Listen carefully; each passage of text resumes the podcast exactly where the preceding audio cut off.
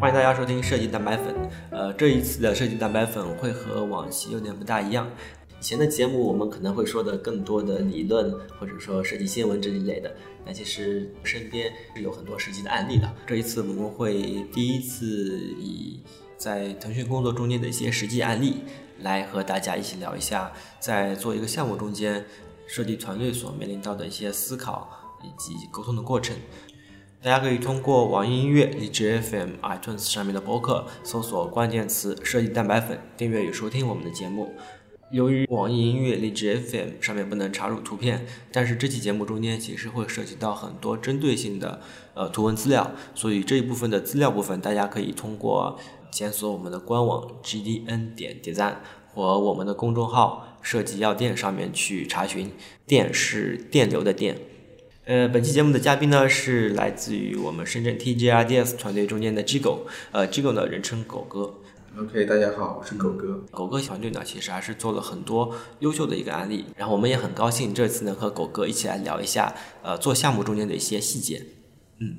然后现在狗哥这边是带了一个团队是吗？嗯，对我这边主要是带整个 TG IDS 的视觉设计而做。主要是做些什么样子的工作？嗯，我们这边其实跟整体的团队的工作是一样的，主要是做一些游戏产品的推广和运营中的一些创意和包装的工作。嗯，就好比我们外面所看到的那些游戏，然后现在他们我们所看到的游戏其实都是经过包装过的，是吧？对对。然后我们一般的工作环节和流程也能够给大家介绍一下啊吗？嗯，可以，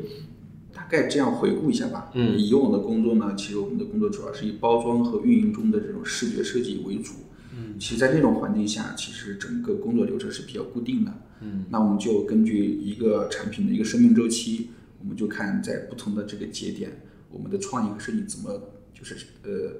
参与进嗯去。其实很简单，就呃分三个阶段吧。那比如说在游戏的这个筹备期和宣发期，我们主要是做一些这个游戏的宣传素材，比如像游戏的 logo 啊、KV 啊、官网啊、等等。那么在游戏的上线期间，我们就要做大量的传播素材。嗯，那可能大家比较熟悉的就是这种 H 5的这种形态，嗯包括是一些这种病毒传播的素材，以及一些官方的素材。嗯，那么在游戏的上线之后，我们就说成熟运营之后呢，我们主要是做一些跟运营相关的事情，比如说像拉活跃啊、拉收啊、嗯这个冲在线啊等等，就是传统的一些运营工作，对我们都在呃进行支持。嗯那基本上就是这么这三大个呃游戏游戏的生命周期的这种节点的一些呃常规支持。在我们这个团队里面啊，就是设计如果是和其他的一些部门，或者说有哪些部门也会一起参与到我们的一个流程当中。呃，其实现在这种环境跟以往有点不太一样，我们主要是以手游为主。嗯那么手游的话，大家都很了解，其实它的生命周期其实有可能会非常短，嗯它的传播节奏非常的紧密。那现在我们在这种环境下，其实我们的工作主要是以 campaign 为单位，嗯那就是说我们呃目前的工作可能主要是集中在这个新游戏上线期间的一个传播和推广。嗯那么这个时候，我们的团队的小团队的构成可能包括有视觉设计，包括像多媒体，也就是所说的动画部分嗯以及我们的创意支持，这中间包括一些视频的监制和导演，嗯那还有我们比较强大的这个技术部门，包括这个 H 5的开发以及我们的前端，嗯等等，大概是这么一个人员的构成。嗯，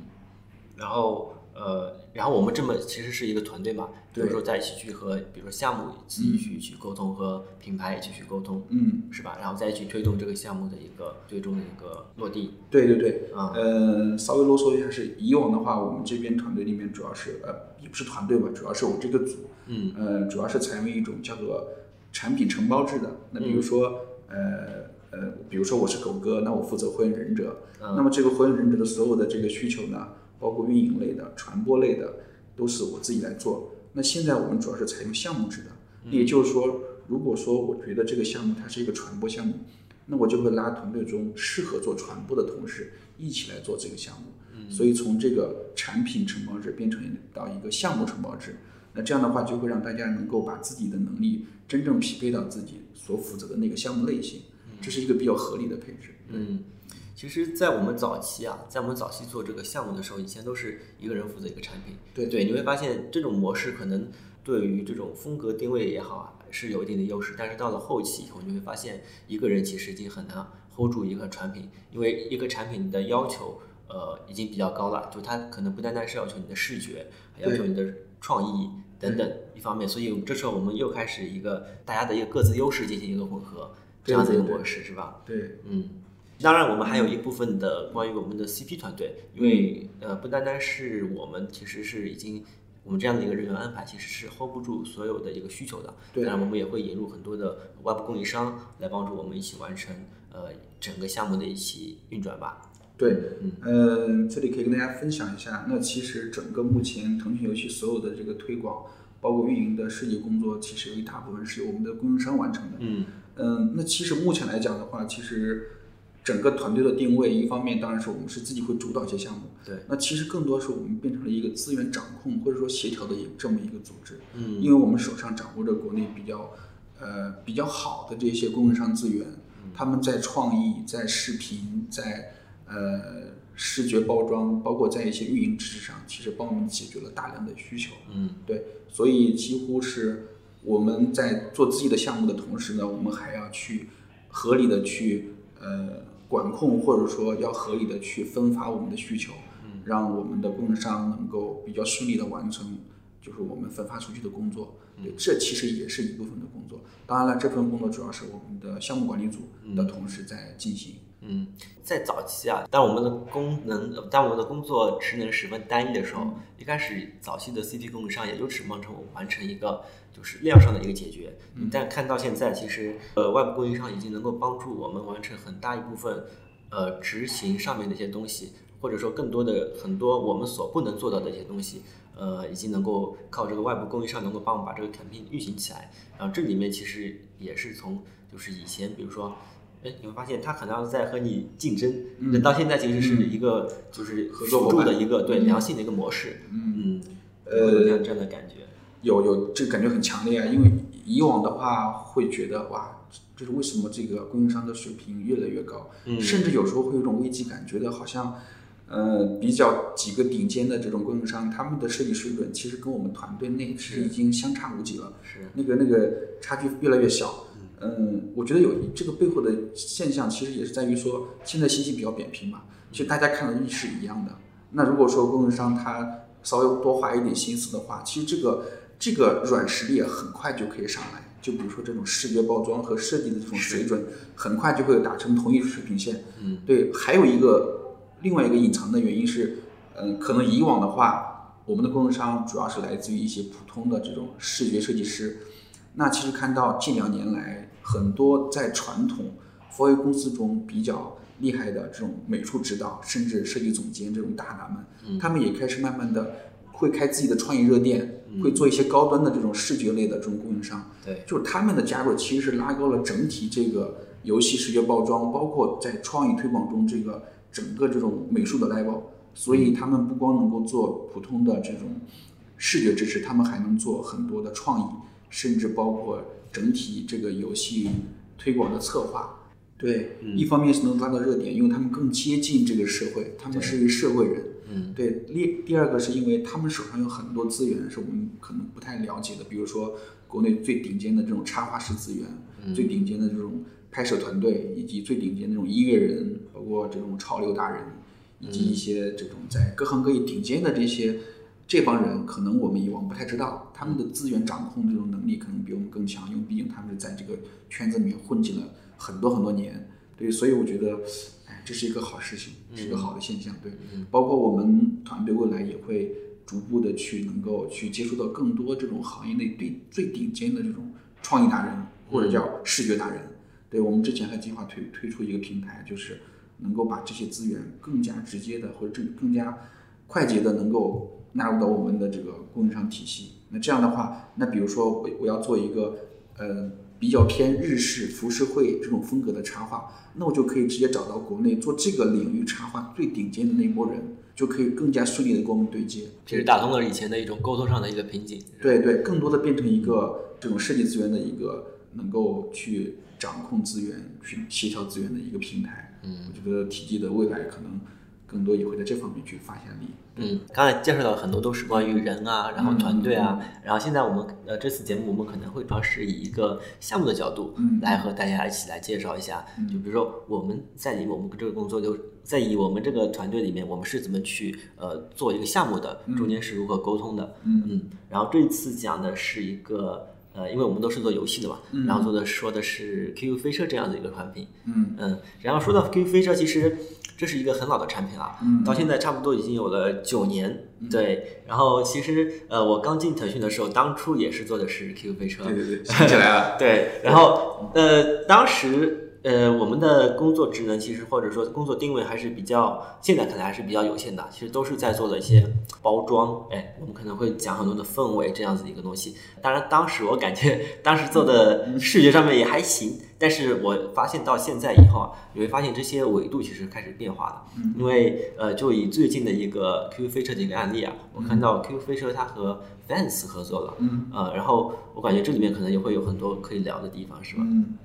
呃，对，这边有很多故事。嗯嗯，其实一般人第一次看到这个合作都会觉得，哎，为什么 QQ 飞车会跟 Vans 合作？嗯其实大家印象中这两个品牌可能有着自己不同的调性。那 QQ 飞车是一款金属产品，那嗯么 Vans 是一个有着五十年历史的一个街头的一个潮流文化的一个品牌。那么这两个东西怎么可能会在一起呢？这里面有很多故事哈、嗯就我可能稍微的啰嗦一点，讲一讲这个背景吧。嗯，首先是每一款游戏它都要做品牌刷新。它为什么要做品牌刷新呢？是因为就像刚刚你说的一样，它是个老产品，九年了。对对，它在竞速玩法上不可能有很多新的突破，这大家都了解。对，虽然它以前每个月都会有一些新玩法出来，但是即便如此，你会发现九年的这个都其实以前的改变都是出于一种平行状态，就是它都在改变，但是没有突破。对第二是，其实这样的品牌做起来，你不管怎么做，都会给人一种感觉，哦，老产品嘛，就老了嘛，不年轻了，啊就好像是一个呃，变成一个中年人的感觉，就每天就做一些常规的运营工作，好像没有什么什么都没有太多新鲜感。嗯这一点其实是我们去年做整体品牌刷新的时候的一些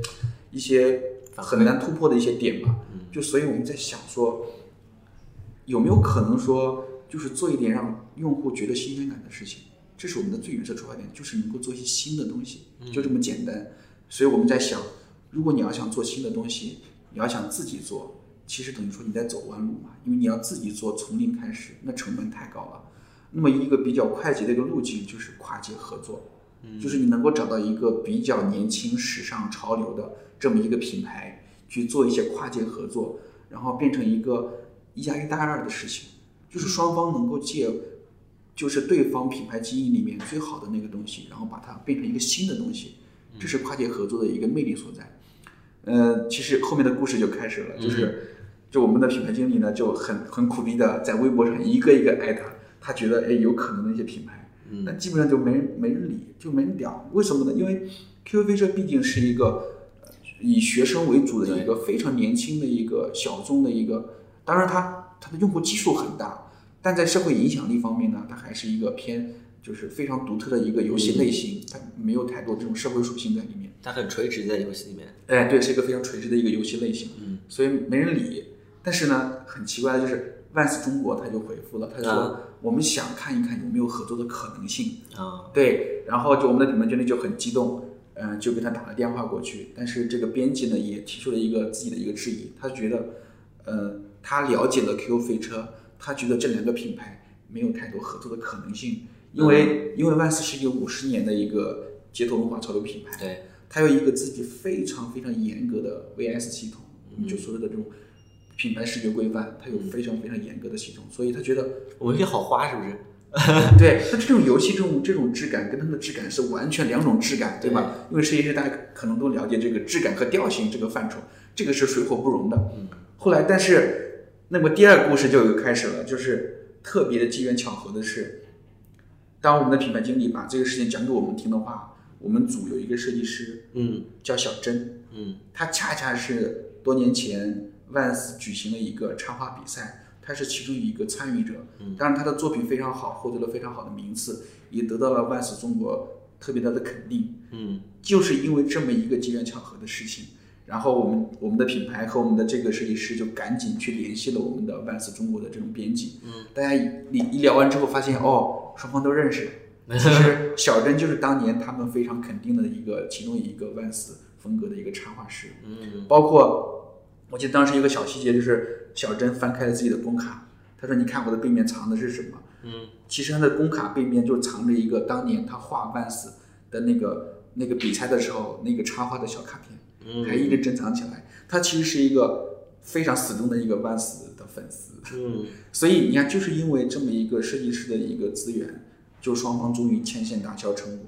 所以是，我觉得是一个很很很很巧合的有事情，巧合，对，很幸运的一件事情，对。嗯所以，呃，那么，呃，因为这个这么一个设计师的一个存在，所以双方啊达成了初步的共识，其也实只是只初步而已初步的共识，嗯所以就说，那我们试一试吧。嗯就既然你们有这么一个设计师存在，那我觉得你们是能够把控万斯的调性的，那我们就尝试一下，但并没有达成信任，只是说尝试一下。所以在这样的条件下，这个项目才得以展开，所以是一个非常好玩的一个故事。对，这个这个故事是归故事，但是事情该怎么做，其实我们还是要做，因为其实你也了解嘛，关起门来讲，它是一个三四线城市的学生为主的一个竞速游戏。嗯，另外一个是美国五十多年的一个很老牌的一个，就是很纯粹、很正的一个节奏文化潮流品牌。嗯，那你怎么样把它糅合在一起？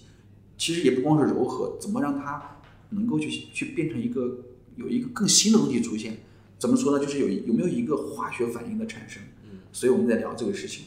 嗯，所以就一直聊啊聊啊聊，最后我们就终于有了一个比较好的解决方案。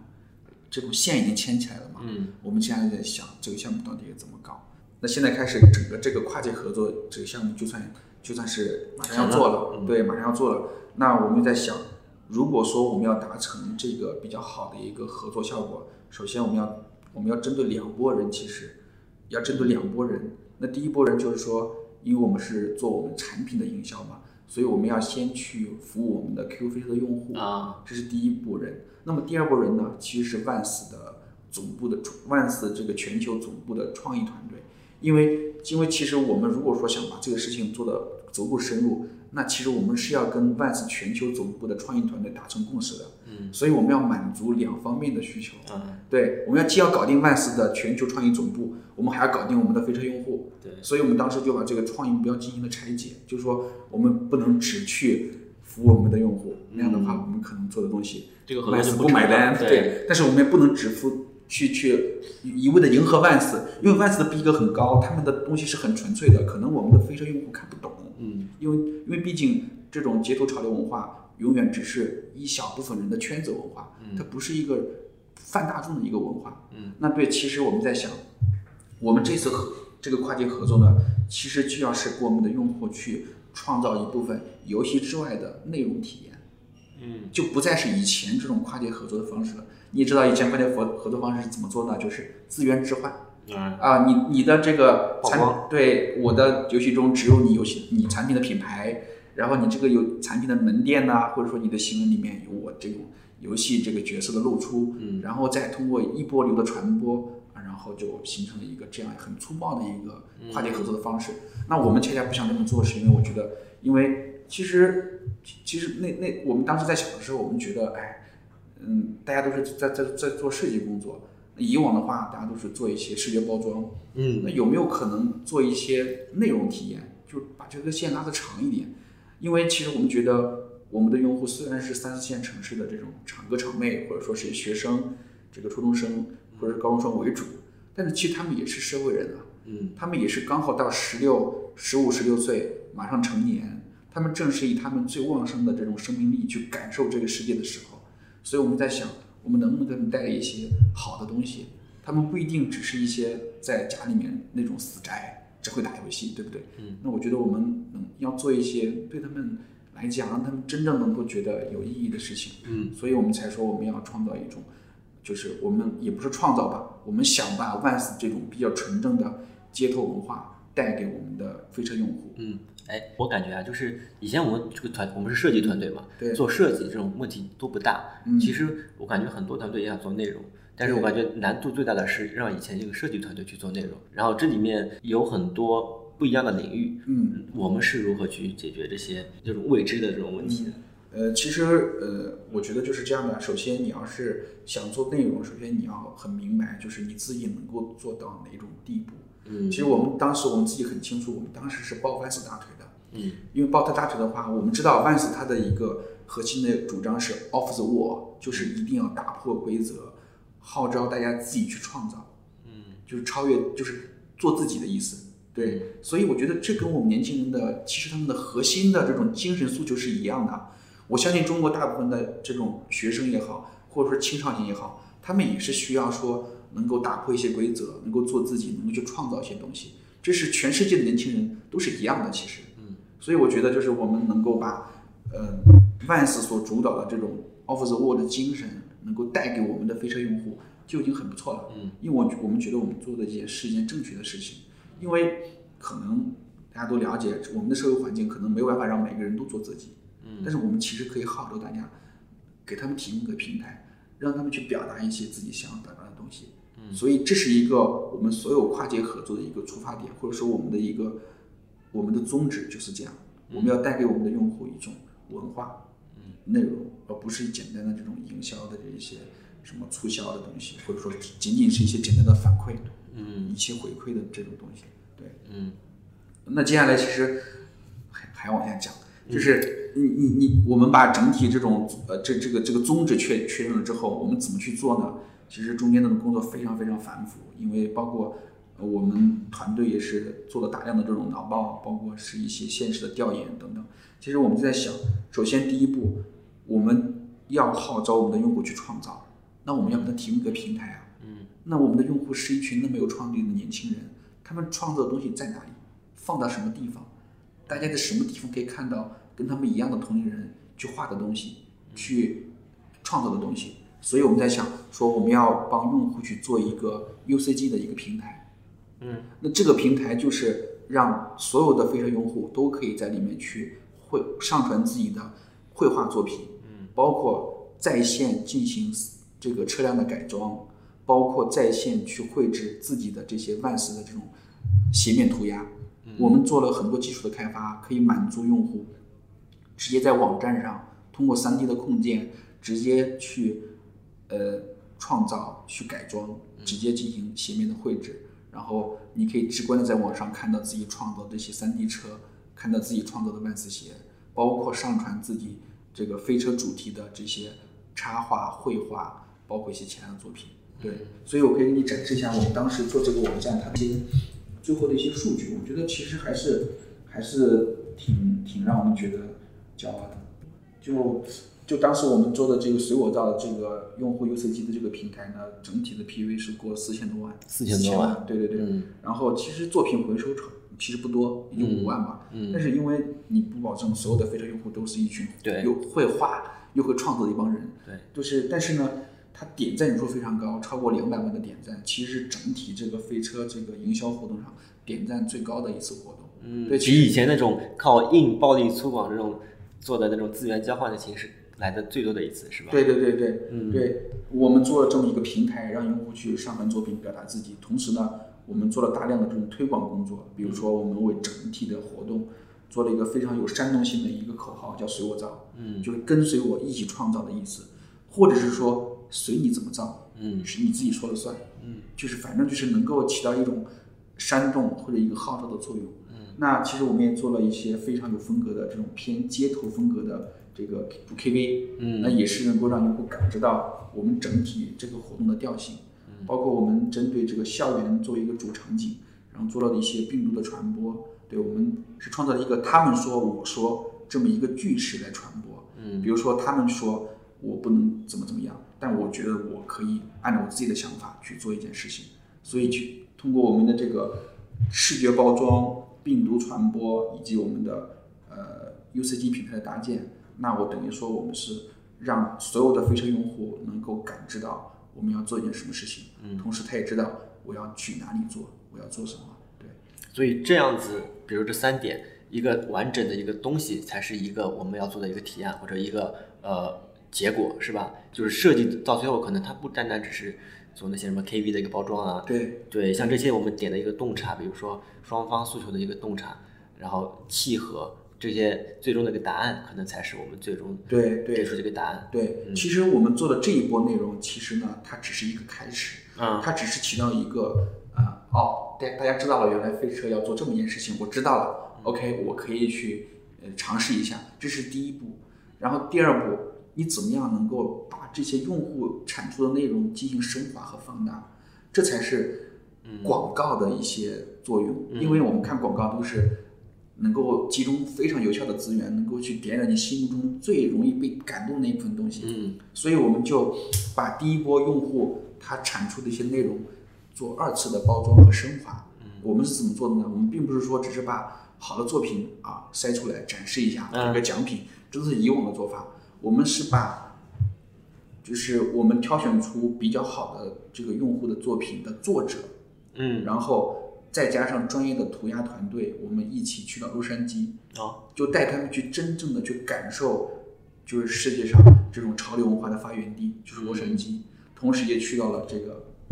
整个洛杉矶这个万斯创意总部，去看他们整体这个一双鞋子是怎么样生产出来的，他们的一个创意是怎么样能够跟那么多品牌进行跨界，怎么弄形成那么多那么漂亮的这种鞋面的这种设计。所以，嗯，整体的感觉就是说，我们真的是能够让他们以飞车玩家的身份去去感受当地这种潮流文化。第二个呢，就是说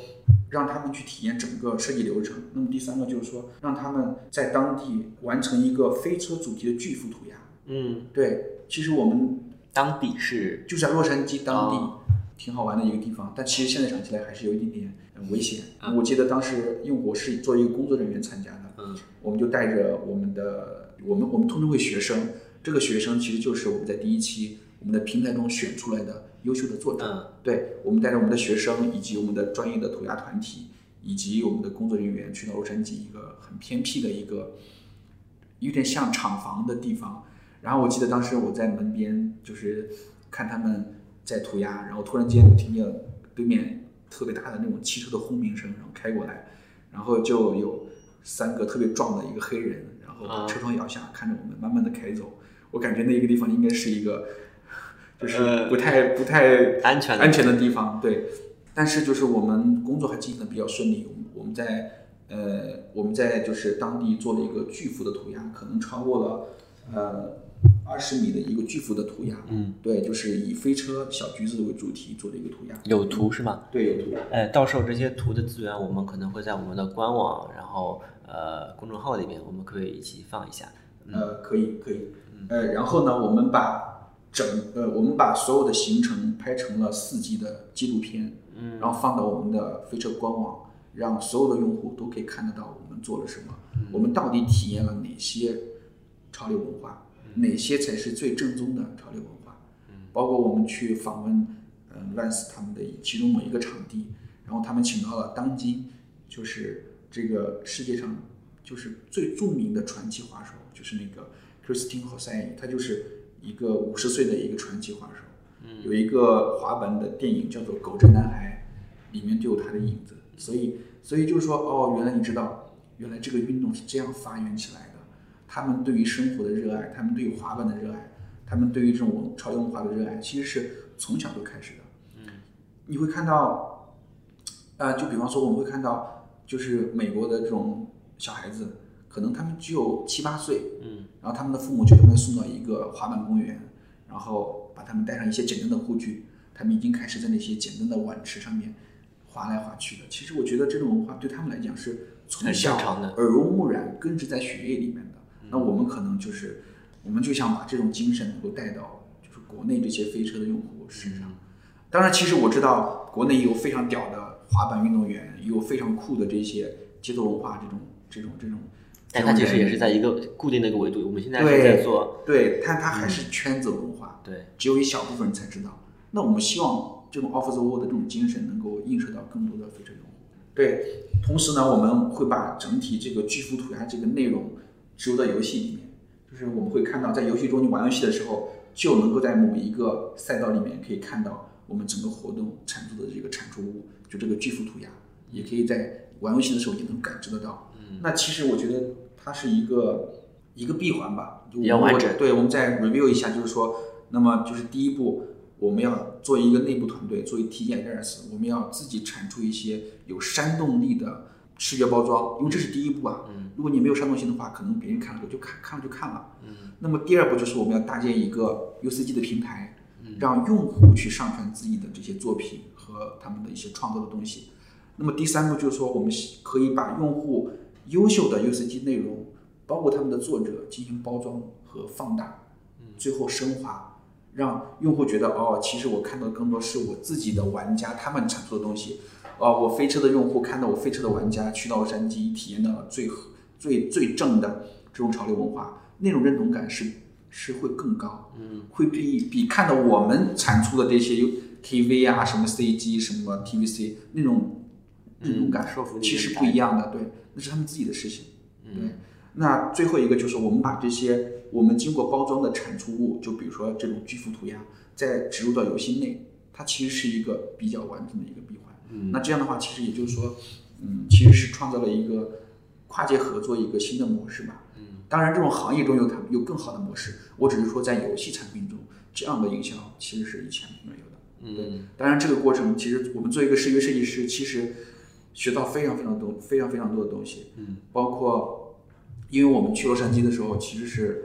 呃人员构成比较复杂的，就比如说我们的优秀的作者，包括涂鸦团体，包括我们自己内部的创意工，就我们自己的工作人员。以及我们的拍摄团队，因为拍摄团队是万斯指定的全球著名的一个团体，就是我们的沟通其实不怎么顺畅，因为价值观不一样。嗯但是我觉得学到非常非常多东西。我记得有一次，呃，我们发现了很多问题，我们就跟他去聊，一个一个聊，然后结果那个导演就说了一句让我印象非常深刻的东西，他就说：“我不会在意你所谓的规则，你嗯们所谓的什么，你们内部的人的做事方式，我们只想做一个好东西。”嗯所以他们他们用自己非常大的热情，付出更多的时间和精力，去达到一种他们心目中最好的效果。他们不会关注说，哎，我一天只只要工作八个小时，他们不会的。他们往往是两个人扛着所有的设备，然后去先冲到一个地方，然后再等人上去，他们拍摄。反正就我觉得就是那种对于这种创作的这种热情，我觉得可以感染到我们吧。你感觉他们可能就是真的是喜爱这个东西在做，而不是为了为了应付组织做出一个东西而做出一个东西，是吗？对对对，我觉得他们是真的是一群对视觉、对这种多媒体或者对这种品质有追求的一帮人吧。嗯，我觉得他们就是对这个事情的这种热情程度是，我觉得是对我们触动很大的。对，嗯，但回过头来，其实这个项目就是从一开始的一个立足点，其实它本来就是一个机缘巧合，嗯对到最后嗯扩展到这样，其实它也是能够偶然里面其实有一定的必然。比如说，如果里面我们这个团队里面，比如说没有小陈，嗯，嗯，这个可能是不是就已经呃这个项目后面可能就没有了？所以，呃，我也想过这个问题啊，我真的啊想过，我觉得如果没有小郑的话，这个项目还能不能够做成？但有可能是做不成的，因为确确实实，我觉得是有一个问题啊，就是游戏它其实不是一个社会产品，它可能是一个，我觉得游戏的玩家他不太具备太多的这种社会属性，就是我们以前一直这样认为，因为它是呃大众用户里面的某一类用户，垂直用户，嗯所以有时候我们做的工作，比如说，如果说我做的是一个互联网产品，比如说微信、QQ 或者是其他一个产品，它的用户是社会人，嗯有男女老少，有我们的父母，有我们的朋友，他是你，你可以用一套普世的价值观就可以做这个事情。但游戏的用户是一波自己的那种用户，所以，所以很多厂商为什么不能合作？他觉得玩游的玩游戏的人不是一个有正常社会属性的人，他们会觉得游戏就是游戏，游戏是一帮不太好的东西。嗯他们真的会这样觉得，因为我们的我们可以感受到这种这种质疑的声音嘛，对吧？所以他们会觉得我们很难跟游戏合作，就是特别是这种比较对自己的品牌定位比较坚守的，像 Mass 这样的品牌，他嗯们一开始一定会有这样的顾虑。所以我在说，如果没有小珍这个项目，真的是有可能不那么顺利做成。所以这一点，我觉得就是给我们提了一个醒，就是我觉得设计师啊，就一定要多去参加一些这种比赛也好，或者说多在平台上展示自己，一定要拓扩扩大自己的对外嗯影响力。说不定某一个非常重要的项目，它就是靠你一个人的影响力，所以促成了这个项目的一个完成。嗯所以大家都还是要多去提升自己的这种影响力吧，这个可能是自己的非常重要的一个软实力的一个构成方面。嗯，这其实也说明了，就是团队构建中间可能需要有更多丰富的各种各样的一个设计师对来完成我们这里的团队，我们对这个团队以后才能够适应现在这个社会的一个环境来做出一些东西。就是按照以前那种模式，如果即便立足点只是在视觉，嗯这个可能也也不行。如果这样的一个团队结构的话，其实到了后期，呃，这种比较社会化的这种传播上面，可能会有它的一个弊端。对啊，对啊，我觉得就是反正设计师不要低估自己的嗯能量。嗯我觉得很多时候是我们自己觉得自己不行，或者自己觉得我应该处在一个工作流程的末端，嗯我就是负责执行好看就可以了。嗯但其实我们真的可以做得更多，因为因为我们可能相相对于其他我们的合作的部门来讲，我们的感知力是比较敏锐的，嗯就是那种那种感知力其实优势是非常非常优势和宝贵的。嗯对，因为可能对一个调性的把握，嗯嗯，就是没有设计是真的是不行的，搞不定，就那个东西会差的，就差差那么一点，但调性就是不对。对，所以我觉得大家一定要觉，一定要知道自己其实是一个非常重要的一个环节，自己的能力其实是有时候是可以解决很多问题的。我们不要觉得我们永远是处在一个被动的一个接受需求的这么一个位置，也不要觉得自己是一个受害者，好像只是逼你不改稿，对不对？对，一页改八回，然后最后优惠第一稿。就我们要主动的去尝试去站在更宏观的角度去看待一些问题，或者说承担一些边界模糊的工作吧。我觉得这个才有可能说让我们的设计师越来越成长。嗯对，我觉得拉瓦提的一个点非常好，拉瓦就是说，他说我们以往说，呃，设计师的人才结构是一个 T 字形嘛，就是你的 T，哎，到了一定阶段，嗯然后你的横就要越来越长嘛。啊，对，就是 T T 那个那个竖的那条，其实就是你的专业的垂垂直直领度域，，嗯那个横就是你对周边这种相关行业的这种感知度，就是你这个 T 呢，其实要平衡一点，就是你那那那个树的那一树可能会更深入，对，说明你的专业的研究要更深入，没错，你的横也要更全、更广、更全面。但现在就不一样了，就现在就是说，如果说你在这么一个团队中工作，你那个树要非常非常长。比如说你是一个 C 4 D 的一个3 D 设计师，嗯那你就一定要做到最顶尖的3 D 的建模、渲染或者特效。那如果你是一个字体设计师，你那个树其实也要很长，嗯你要变成这个领域的专家。所以为什么我们现在提倡标签化？就比如说我们团队里面就是有一些像素艺术家，嗯他就是专门画像素。那有些人专门就是画，就就是用 C 4 D 做3 D 效果。那有些人可能就是专注于做粘土。嗯所以我觉得现在来看的话，一定要把自己的标签放大，一定要在垂直领域做的足够深入。对，所以这样才可能在某一天你需要你的时候，你能够做出这个行业内最顶尖的这种效果出来。对，因为大家都这么扁平的一个媒体，如果你只是做了一个普通的效果，其实对很难出来。再加上这么多外部的供应商，他们的水平越来越越来越高，所以我觉得这是一个趋势吧。我们团队其实的，比如说我作为一个团队管理者，或者作为一个一个负责人，那我主要是把这些资源，把这些标签化的资源，把它拢到一起来，我们各发各各自发挥自己的专长，优势互补，这样才能做成更好的项目。那如果你只是关起门来啊、反正我就是做一些插画，他就做一些动画，然后他就做一些其他的东西，你只是做出来的东西只能够及格，嗯，所以这是一个对我们一个新的要求。所以我觉得，嗯，像小珍这样的一个设计师，他在插画领域不断的去去研究，不断的做产出，不断的提高自己的影响力，最后促成了这么一次合作，也在于说他自己的标签足够的明显，足够的深入。对，嗯，我们又说到项目的推动啊，嗯其实很多事情当中，这个项目的推动其实并不是像我们想象中的那么就是顺畅，嗯嗯，但是包括我们就算是找到了这个合适的风格，嗯什么都万事都具备了，你会发现，比如说我们找到的这种契合点，它只是完成了中间的三分之一。然后面向这种就是有多方合作，然后又有很多不可控环节的时候，我们是有没有什么经验去能够保证这个流程的一个嗯进 行？这个这个其实，嗯，坦白来讲，说实话，真心话，其实有时候是需要一些运气的。嗯，因为我比如说我作为一个视觉设计师，或者我作为一个创意工作者，我不能保证我的合作方都是一群非常非常专业和 nice 的人。嗯，这是实话嘛。嗯，就是我因为我的合作方他的水平、他的专业度是我自己不能控制的。对，我觉得，但是有一点就是，你你需要用你的专业度，能够让别人能够尽快的了解你的设计意图和你的创意意图。你比方说，很多时候，因为我们可能觉得啊，别人都懂了。比如说，举个例子来讲哈，比如像水果皂这样一个项目，那可能我说我需要有一个涂鸦风格的这么一个主 KV，来作为整体活动的一个主形象。那你觉得，哎，大家都会懂，对你觉得品牌都会懂，你也觉得执行呃执行的供应商会懂，你觉得学生们都会懂，大家理但解其都不实一样对，但涂鸦有很多种类，嗯他们可能会以为是那种墙上画的那种嗯非常颜色非常亮的那种喷漆涂鸦，但可能我们说那种风格是另外一种风格，所以我觉得就是设计师有一个非常重要的点就是可视化沟通。哦，对，这个点是我觉得一直我跟呃团队的人去强调的，就是说有什么东西最好能够找参考，尽量找到图片参考，能把它画成草稿，尽量画成草稿，因为有时候你的一张图片参考和一个手绘草稿能抵得上半天的会。对，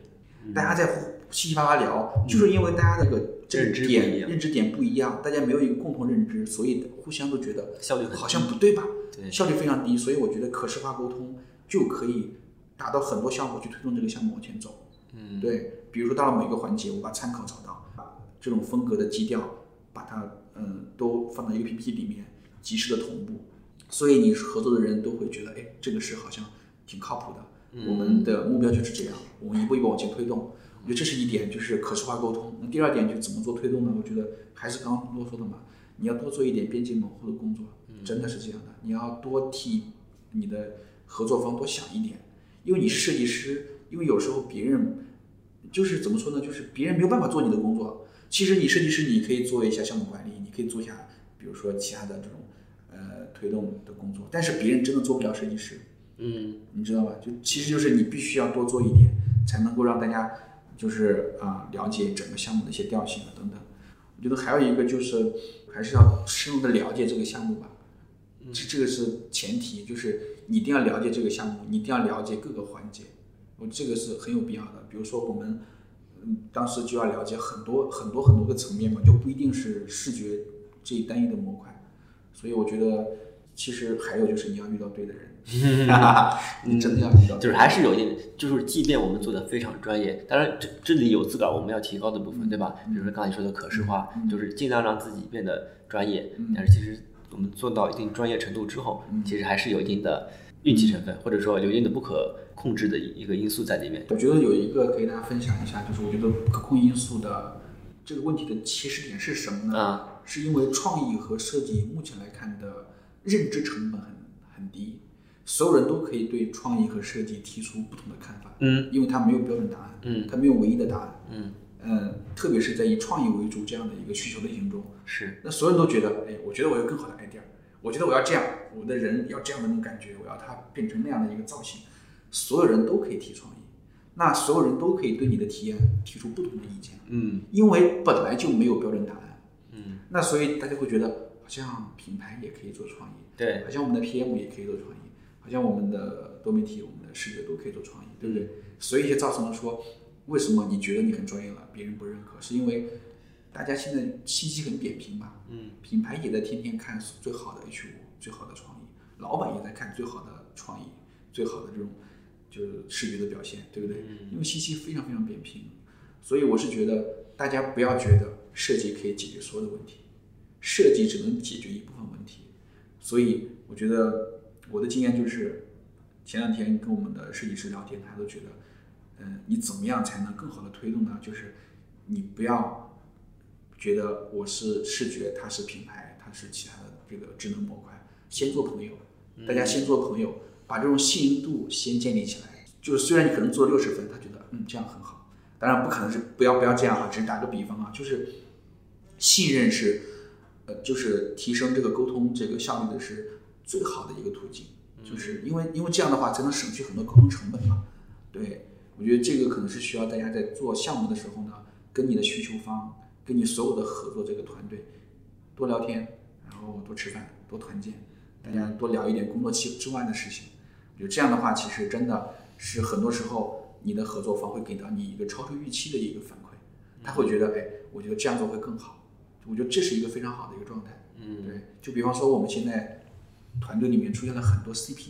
那什么叫 CP 呢？就比如说，哎，我发现那个视觉加上那个多媒体，加哦上那那样自由一个创意组合，他们三个人只要做项目就一定做得很好，因为他们已经非常默契了。嗯对吧？你比方说，我们看到我们做飞飞机大战的那个项目，嗯我们的逛杰和我们的姚叔以及和我们的 Lolo，一个视频监制，一个视觉设计师，加上一个动画师，他们做起来非常得心应手，嗯而且在非常短的时间之内就能够达到一个非常好的效果。为什么？因为他们跟品牌一起就是一个小团体，经常团建，经常一起玩，出去喝酒什么的。嗯，我觉得这样的话就是把信任建立起来了嘛。那信任建立起来之后，很多时候沟通的成本就少了，主要是这一点。对其实很多内耗可能就会被就消灭掉了。对呀、对呀、对呀、嗯，所以不单单只是在设计这个团队里面，对。嗯，那我再举个具体点的例子啊，就是比如说我们在这个推动项目的过程中间，有没有一些就是非常严重的冲突？刚才说了是是我们，但是我感觉还是不可避免会有一些。嗯回忆一下，我觉得可能是因为我个人的性格比较包容性比较强吧，当然非常直面的正面的冲突也没有特别的 到那种地步吧，嗯但是肯定会不爽啊。就比如说，嗯，真的是有这种改了七七八稿，用回第一稿，真的是有可能会以前会出现过。嗯然后包括说你提出了非常专业的修改意见，但品牌经理就会说，哎，那我觉得还是刚刚那个比较好。嗯还有很许许多多这样的事情，但是我觉得我我我不太想回忆这种不好的回忆，因为我觉得真的是因为你面对的人都是一群你自己不可控的这些人，他们的专业度、他们的做人的这种方式都跟你不是可能是你想象中那么那么理想的状态吧。所以做设计、做项目本来就是一个权衡和妥协的这个结果嘛，对吧？因为可能有的时候我觉得这个设计并不能达到我心目中的一百分，但是呢，我为了去推动这个项目，我就会去权衡。如果说我继续再提出更高的要求，那这个项目有可能会地雷，嗯而且更我们再退一步来讲，那如果说我本来做了一个八十分的设计，我一定要到一百分，它真正真的是可以达到那多的二十分的效果吗？嗯就设计师有点任性，其实对很难对说，对，就是你多了这二十分，你的用户真的能够感知到吗？嗯用户真的能够感知到一个偏红的一个背景跟一个偏蓝的背景有那么的不同吗？嗯这都是未知数啊。所以我是觉得就是，哎，冲突肯定会有。你你你，包括包括做了十一年的这种老资深的这种设计师，他也会被挑战，也会被弄得很不爽。但是我觉得一定要先学会去去协调、去权衡，因为我们做的不简单的是设计，我们做的是一个项目。嗯对，所以我一直以这样的要求就是去就跟大家讲，就是你一定要先学会做人。虽然这句话很俗啊，先学会做人，再去做设计，因为这个不是你一个人的想法。嗯，其实我们还是有很多，本来就设计需要有设计师需要有很多学习的空间，因为我们的视野可能并不是那么的全面。对对，嗯所以这个里面就是刚刚文你我们刚开始聊的嘛，就是我们希望人呢，呃不是人，就是我们的视觉设计师一定有两重人格，嗯就是你的第一重人格是你自己，你自己的审美，你自己的喜好。你回到家里面关起门来看你自己喜欢的东西，你喜欢看自己看的，你自己喜欢看高逼格的嗯这种电影啊，这种文学作品，包括你喜欢听最最自己最喜欢听这些小众的音乐，嗯没错，OK，这是你。但是你踏到公司的大门的那一刻起，你一定是有一部分人格是变成一个你的职业人，嗯对你是一个职业人的人格。这个职业人格是什么呢？就是你要知道，你是诸多环节中的其中一个环节。你你要跟不同的人去沟通、去推动、去妥协、去权衡，不要太任性。有时候你所坚守的那些小东西，其实在别人看来是非常可笑的。嗯对，但是因为我们是一个视觉动物嘛，我们有自己的这些尊严和自己的这些所谓的标准。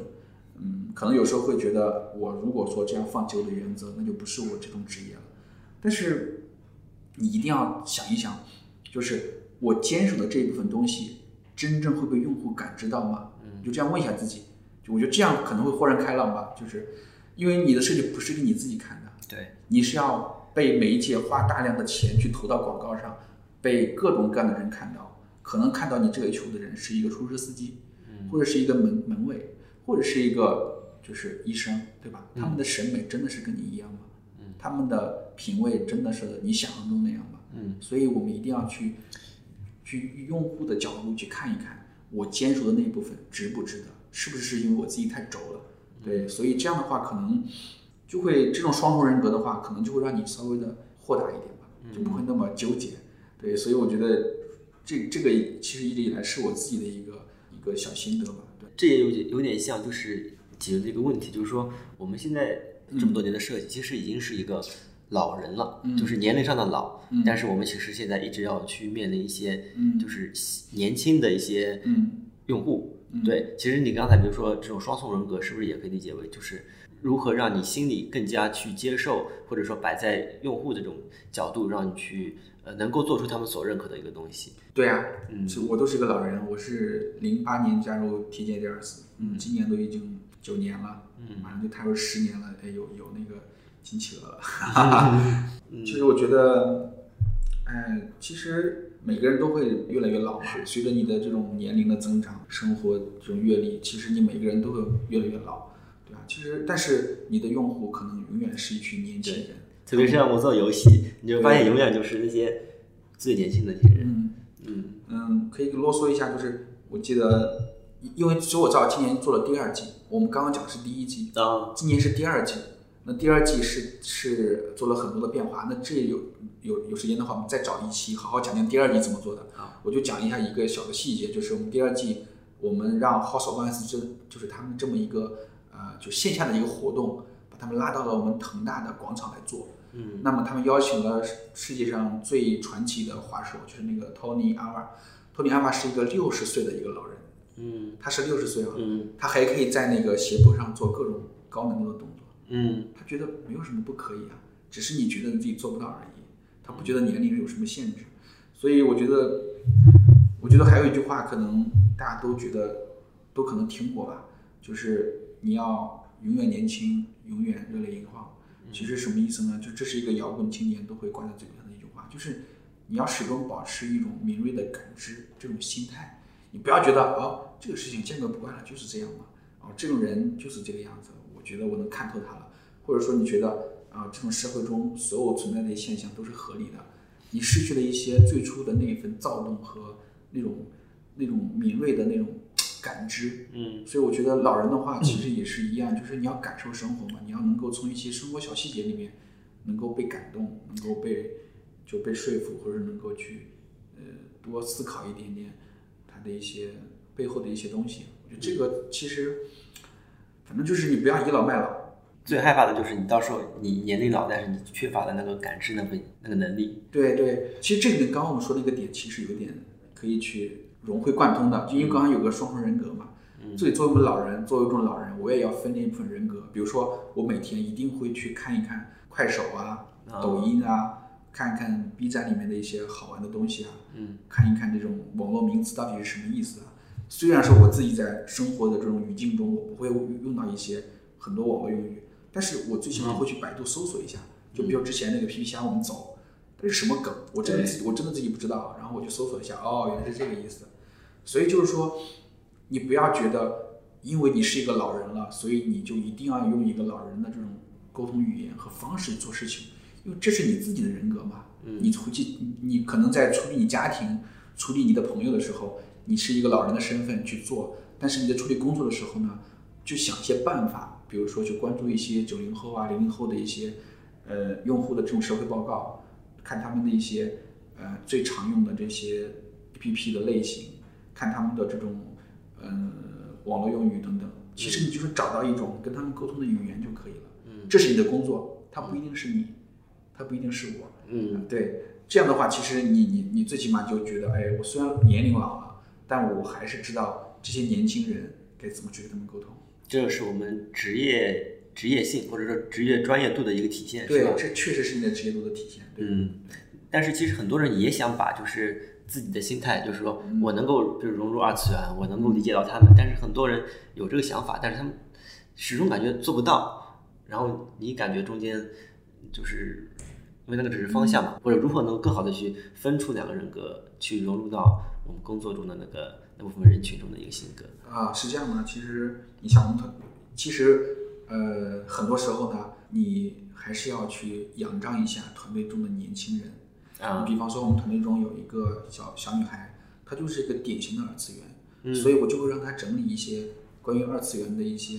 包括它的发展历史啊，包括它一些常见的分类啊，所以她就会定时给我们上课。比如啊他会跟我们讲二次元的前世今生，从日本的二次元最早的那个 A C G 开始，一直讲到今天这种不同的这种二次元的门类，嗯包括他会给你推送一些我们觉得很可可怕的一些二次元的资源给我们看，各种题材的。我觉得就是哦，原来就是能够理解到的哎是吧？对对，这个大门是这样打开了啊，我知道原来二次元是这么一回事。但如果说你只是凭自己去发现、去梳纳、去去归纳、去梳理，呃，其实成本太高了，这是实话。嗯，包括我们团队中有一个听，就是一个跳跳街舞的，那他就会给我们上一些课，包括一些纹身的课，纹身的分类、纹身的起源，包括他们会给我们讲一讲 hip hop 的一个历史，从怎么样从最开始那种那种音乐类型到目前这么多分支，对我觉得包括我们还有很多这种粘土艺术家，他们跟我们分享。其实我觉得就是团队里面肯定有各种各样的类型的人，你除了自己去分裂一部分人格去看年轻人的东西，你还要去看看他们，他们有什么好的这种知识点，让他们多做一点分享，然后你多跟他们聊一聊，多沟通一下啊，你就会觉得哦，原来是这样的。嗯，其实我觉得真这个东西真的不难，关键就在于说你一个老的设计师或者一个老人哈、你有没有这种心态，心态最重要。嗯，我觉得只要你心态觉得哎，反正我嗯，不要觉得我去请教别人，或者说我去去研究一个新的领域是一个不可能的事情，那所有的都是有可能的，嗯啊，真的是这样。其实还有一部分就是你的心理，其实先要接受它，是吗？对啊，你要是你一定要接受它。对，就是比如说我我我会跟团队的同事讲，你一定要看一看《欢乐颂》啊，嗯一定要看一看《跑男》啊，或者他们都觉得哇这个好 low，啊我看不下去。我觉得其实并不是说你一定要看他们的内容或者他们的价值观，不是的，是要你看一看为什么这样的题材的这种综艺节目和电视剧的类型会受到那么多人的追捧，它一定有它的规律在里面。对嗯啊，所以你就知道哦，原来大众的口味是这个样子的。那如果有哪一天你你要做一个大众传播的项目，你就能够把握那个调调了嘛。嗯要不然你觉得哇、哦这个好搞笑，好好玩，其实大众来看，他觉得会很尴尬，因为这是你设计师觉得好玩的，或者说他设计师才懂的东西，他们真的不懂。嗯，对，我觉得就是这样的话，才能够让自己的工作变得游刃有余吧。嗯，其实这么看来，要做到一个设计师，其实他要做的工作是很多，但他不单单是在专业上的，对于生活上的各种理解、职业上的一个专业度，其实我们都是需要做很多的。对，嗯对，其实很难，其实比较难。嗯，对啊，比如说像我们做的做了十几年这样的一个经验，我觉得就是做这个行业需要付出比其他行业更多的这种精力，特别是你越年龄越长，你越要去关注周边的行业，因为你到了最后，就是你要 handle 的这种领域其实不只是视觉嘛，嗯，所以你的很多能力是需要你提前储储备的，这个非常非常重要。我就看过一句话，我就特别想分享一下，就是，嗯，有一句话他是这样说，他说，其实有很多人他在二十五岁左右或者二十六岁左右，基本上已经没有在进步了。嗯因为可能他进到一个公司里面，比如说一般二十三岁、二十二岁毕业嘛，嗯，那么他在一个单位或者在一个呃一个团体团队里面工作两三年，他学到了一些基本的工作流程和方法，那么他就用这套方法一直在嗯连重搬下复、去重复、重复、重复。嗯当重复到三十五岁的时候，他才会明白，原来我是在走了一条很循环的道路。嗯对我嘛，我的天花板可能没有办法突破了。嗯，那他要突破的话，他要重新开始。所以我觉得就是大家既然做一个视觉设计师，有很多能力是不要去舍弃的，比如说你的造型能力、你的手绘能力，还有你对色彩的感知能力，一定是要平时一定要日积月累，日积月累，就是因为这是需要花费很多精力的。举例来讲哈，比如像一个电焊工，我只要一开始把电焊这个工艺、这个工作的这种技能练到炉火纯青，我可以吃一辈子，对，对我可以有个铁饭碗一直做一一直做下去。但设计真的就不行，这个其实有点像就是技法和审美，我感觉我们到后面可能已经习惯了这种技法各种工作流程，哎，工业化的这种技法，到最后我们可能就是办这套流程就可以。但其实最关键的是你要更新你的审美，对，嗯，其实更新你的审美，包括你的表现手法，一定要与时俱进。嗯比如说我会我会看到有些设计师他还能用到他在学校的时候的一些软件操作技巧，嗯，因为他觉他就没有在学习了，这个很可怕呀。因为我们看到很多的视觉越来越酷炫，他用他可能用到的是一种新的呃新的软件，或者说多种软件一个组合的最后的一个合成的效果，嗯不仅仅是啊你会在 AI 里面或者在 PS 里面就可以了，嗯所以大家一定要不断学习，真的是这个行业是一个非非常苦逼的行 业，就一定要花费更多的精力和时间去让自己的技能越来越广，然后审美越来越高，呃，处理事情的能力呢越来越成熟，对。好的，那本期节目时间差不多了，然后也非常感谢狗哥给我们的分享，呃，其实我也学到了很多，嗯、大概可以分为做项目和做人两方面，在一个项目中间，给我更多的启发的是如何去看待设计所做的内容，如何让设计的作用能够突破于视觉的这种一个瓶颈，这个是印象比较深的。然后另外一点呢，给我印象比较深的是，呃，我们真的对于用户的爱，呃，这里面就是说我们真正的是爱我们的用户，要去给他一些内容，而不是只是把他们当成是一种流量、一种资源，在做导流交换这一类的感觉。嗯，这也是给我一个印象非常深的一个点。另外一方面，关于做人的部分呢，其实说的是关于设计师的一个自身的一个态度、理解啊、认知维度上的一个职业化啊、狗哥其实也给了我们很多实用的一个方案，然后非常感谢狗哥这一次的分享。好，谢谢嗯大家。大家可以通过网易音乐、荔枝 FM、iTunes 上面的播客搜索关键词“设计蛋白粉”，订阅与收听我们的节目。呃，由于文中所涉及到的一些图片资料，我们也会整理在我们的官网 GDN 点 design 和公众号“设计药店”上面。嗯，电是电流的电。好的，那这期节目就是这样，拜拜。